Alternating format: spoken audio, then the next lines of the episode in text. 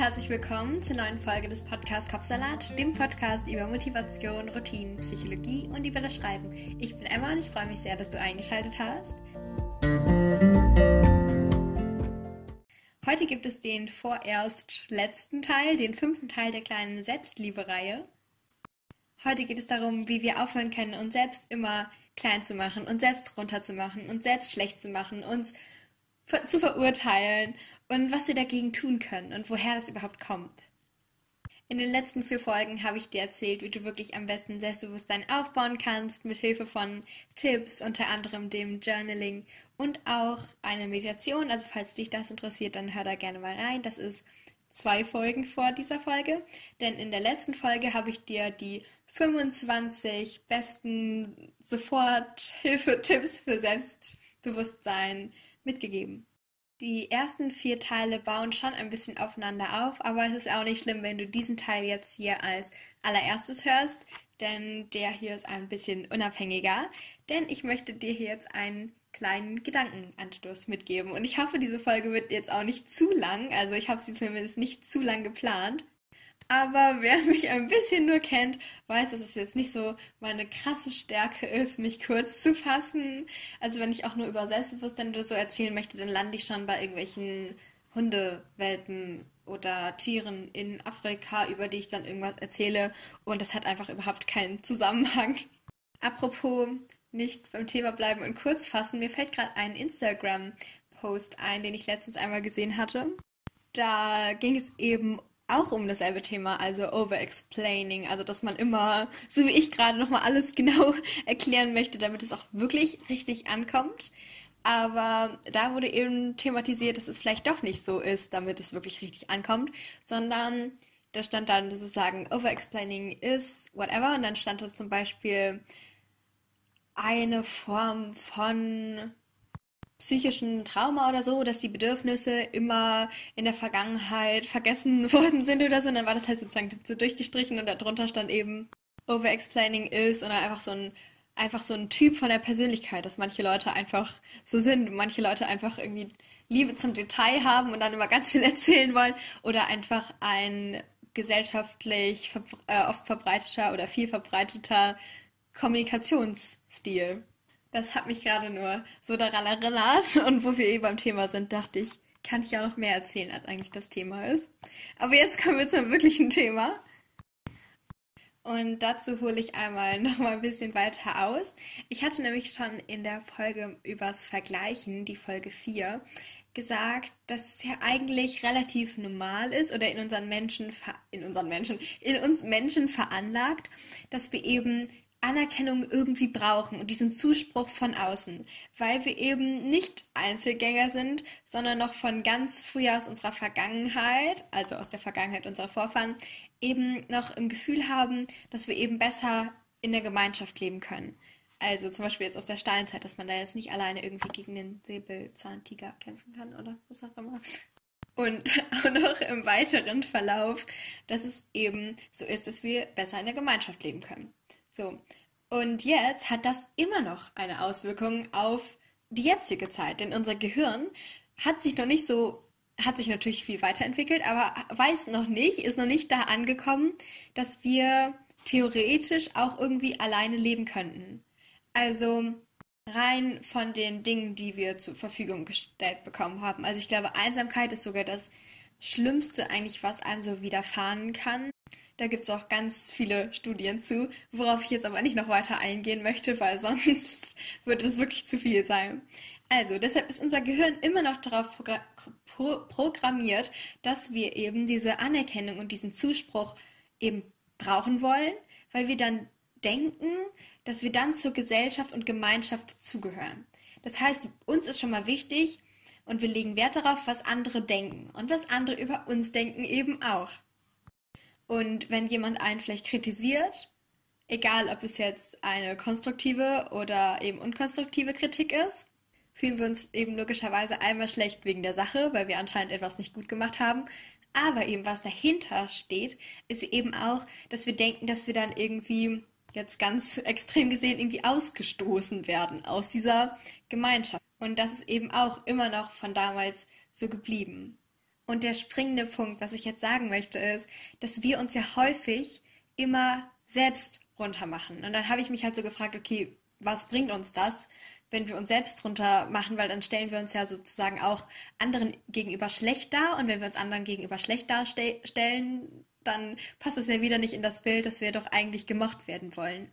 Aber hier ist es eben so, dass wir scheinbar Angst haben, von anderen verurteilt zu werden dass wir uns eben selbst lieber verurteilen und ganz schlecht machen, ganz runter machen, sodass wir dann scheinbar geschützt vor der Kritik anderer sind, sodass wir uns selbst schon so, so niedrig darstellen, dass andere da gar nichts mehr Kritisches hinzuzufügen haben, weil man selbst eben sich schon so runtergemacht hat.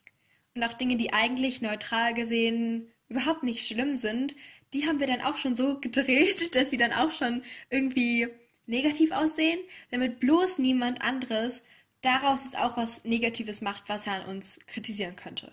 Das Ding ist nur, es wird immer jemand geben, der die Sache nicht gut findet, die du machst, die wir machen. Egal wie sehr wir uns da versuchen zu schützen. Deshalb diese Kritik, die gibt es. Ob die Menschen es dann aussprechen oder ob sie es lieber für sich behalten, das ist dann auch egal. Es gibt diese Kritik.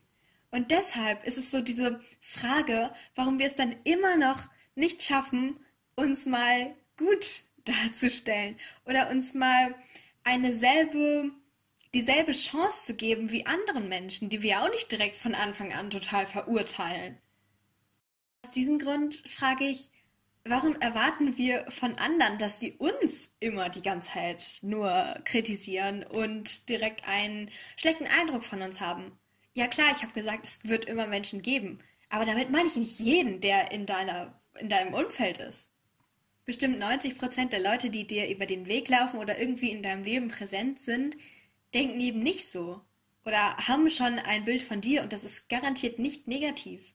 Wir legen da so viel Wert auf Dinge, die wir nur vermuten, also so ein Hirngespinst, was andere über uns denken könnten.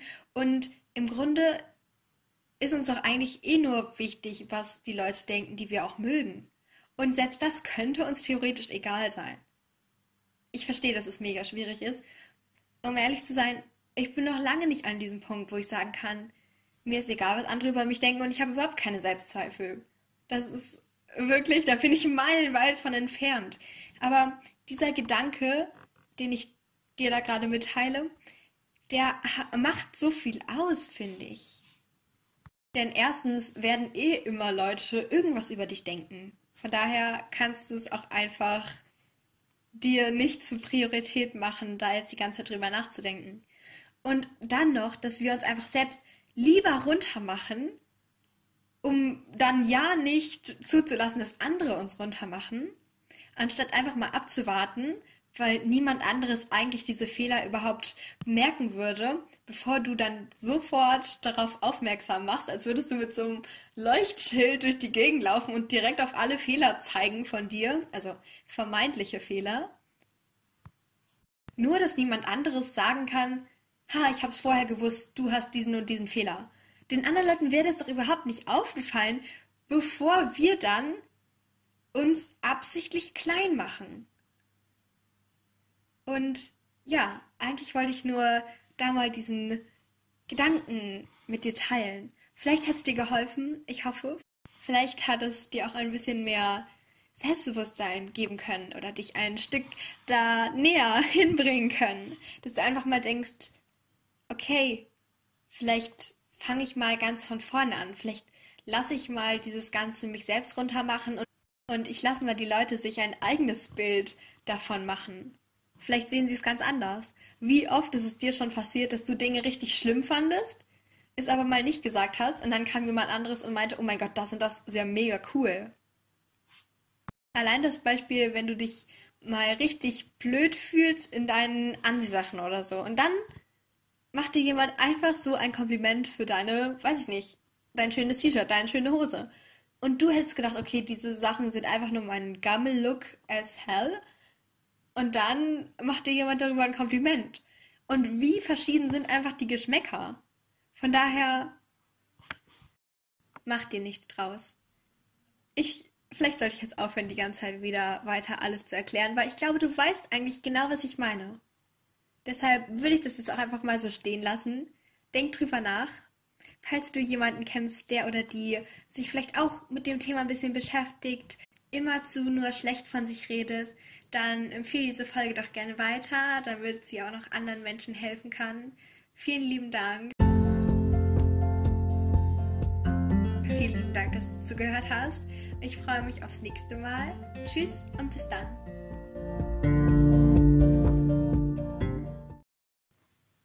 Jetzt interessiere ich mich aber für deine Meinung zum heutigen Thema. Also wenn du magst, dann schau gerne bei mir auf Instagram vorbei.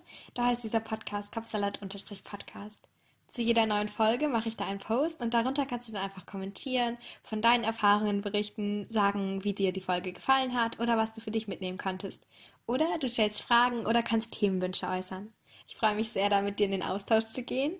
Aber jetzt erstmal danke, dass du dabei warst und wir gemeinsam ein Stück weit deinen Kapsalat entführen konnten. Also schalte gerne montags und freitags ein oder drücke auf den Folgen-Button, um keine Folgen mehr zu verpassen. Also Folgen-Button für mehr Folgen, also Podcast-Folgen, Episoden, was auch immer. Du weißt, was ich meine. Ich freue mich, dich bald wieder begrüßen zu können. Tschüss und bis ganz, ganz bald.